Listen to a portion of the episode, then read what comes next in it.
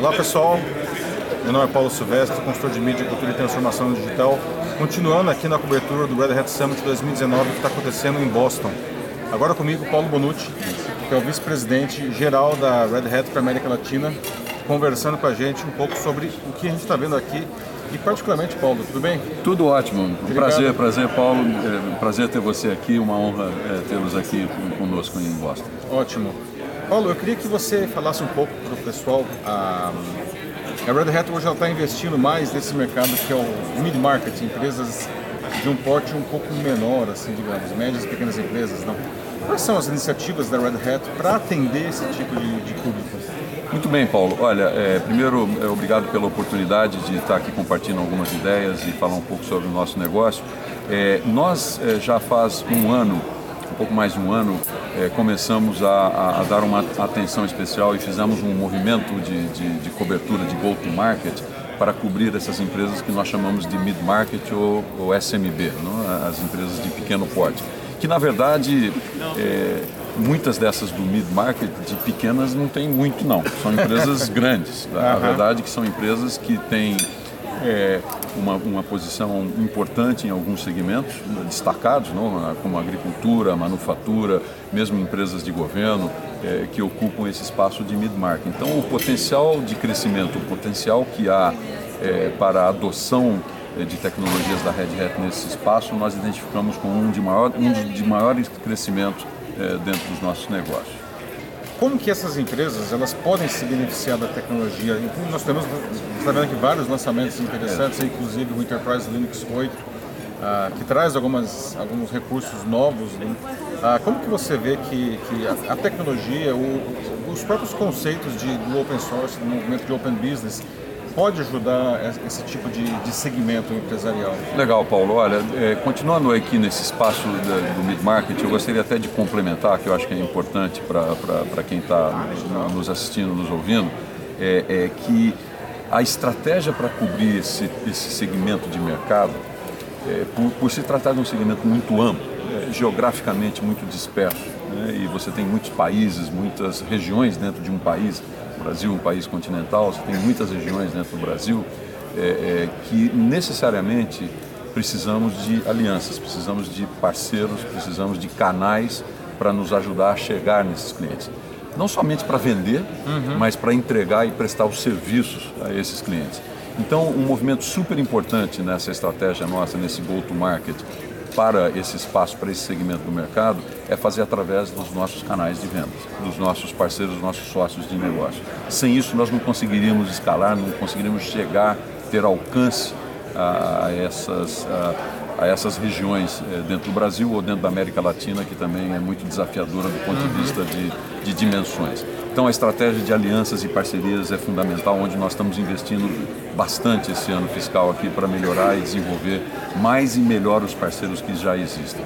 Bem, a, eu acho que a tecnologia, acho não, é o que eu vejo, né, a tecnologia, eh, o open source está permitindo, e a Red Hat como o principal player de, dentro do, do, segmento de open source, permitindo a essas empresas, é o acesso a, a, a recursos para fazer a sua transformação digital, para fazer a transformação digital dessas empresas de pequeno porte. Uhum. Onde de pequeno porte, em alguns casos, não tem muito, mas quando é uma empresa de fato com menos recursos é, de tecnologia, com menos recursos financeiros para investir, aí entra ah, as soluções de open source.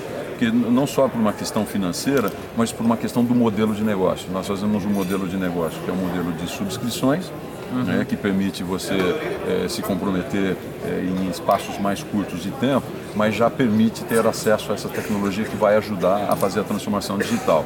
E imaginar que essas empresas também sofrem concorrência. Né? Uma empresa que está no setor agro, no setor de serviços, de manufatura, que precisa inovar. Então, quando ela quer inovar ou precisa inovar, ela tem acesso a essas tecnologias de, de código aberto de uma forma muito mais rápida, muito mais ágil.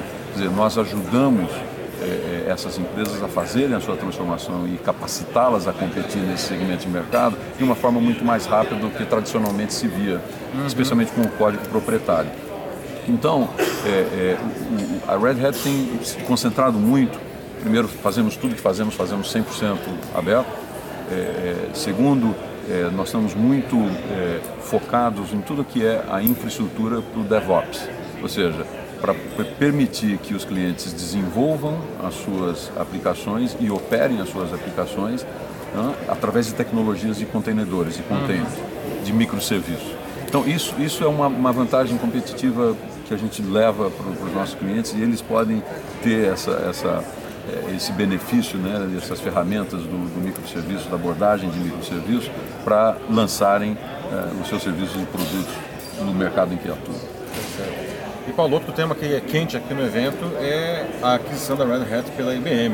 Verdade. Já está falando disso aqui. O evento começou hoje e já está é. todo mundo conversando. Né? É. Como que fica a Red Hat dentro da estrutura da IBM? É uma excelente pergunta, Paulo. E, e claro, estamos todos é, atentos. É, é, o principal é, movimento nos últimos anos na indústria do software. E nós vemos isso de uma forma absolutamente positiva e muito otimista dizer, quando nós vou dar alguns dados aqui só para dar um pouco a dimensão de como que nós estamos vendo isso é, nos ajudando a crescer os nossos negócios. Primeiro, a gente já vem nos últimos cinco anos aqui na América Latina, no Brasil, é, num, num crescimento extraordinário. De verdade, é o crescimento mais rápido que se vê na Red Hat mundial toda, é aqui na América Latina e o Brasil, obviamente, é um, um grande contribuidor para esse crescimento. A IBM vai impulsionar isso mais ainda. Deixa eu dar alguns dados. Imagine que a IBM está em mais de, presente com entidade legal em mais de 130 países do mundo. Nós estamos em 35 países. Uhum. Então olha, olha só uma escala, o, a, a, escala onde, onde que esse negócio vai.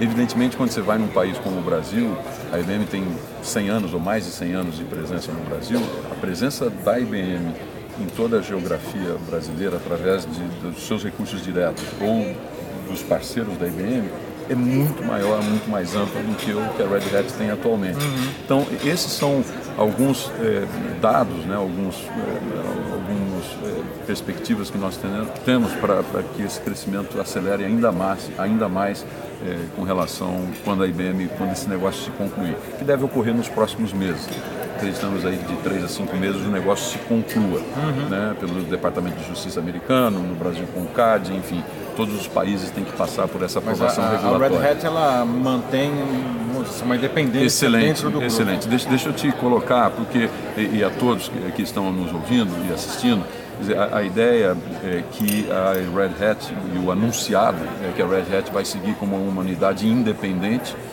para o funcionamento e o desenvolvimento de tudo que nós fazemos. Dizer, nós fazemos na Red Hat né, a, o desenvolvimento de código aberto, então assim nós vamos continuar fazendo de uma forma independente, claro, com muito, muita colaboração é, com a força de trabalho, a força de vendas da IBM. Agora, nessa independência, o que vai ser fundamental para nós é que a gente tenha em especial, a gente tenha em especial todo o nosso ecossistema de parceiros e alianças estratégicas, é, desde os globais até os locais aqui no Brasil, é, que serão de fundamental importância para o segmento dos negócios que nós temos é, na Red Hat. A IBM vê isso como uma vantagem, a IBM vê isso como o valor que ela está pagando pela Red Hat, essa forma que nós fazemos de inovação e os negócios que nós geramos, né? tanto de crescimento quanto de free cash flow e assim por diante. Então, muito, é, muito, muito, a perspectiva é muito positiva e a forma como essas duas empresas vão, vão, vão trabalhar juntas nos próximos anos. Ok, Paulo. Bom, obrigado pelo seu tempo, Imagina. compartilhar com o pessoal. Muito obrigado, um prazer. Estamos aqui em Boston, como o Paulo Silvestre falou, e, e, e, com uma semana muito, muito legal, com anúncios né, muito bacana de novos produtos, um novo logo, novo logo, que é uma demonstração muito clara do compromisso com a Red Hat de seguir é, nós estamos até falando uma nova marca, mas a mesma alma. Uhum. Então, esse tem sido o nosso mantra aqui né, nessa semana da Red Hat. Okay, Muito obrigado, obrigado. É, pela oportunidade. Ok. Pessoal, é isso aí. Continue acompanhando aqui a cobertura do Red Hat Summit 2019 direto de Boston. Tchau. Tchau, tchau. Muito obrigado.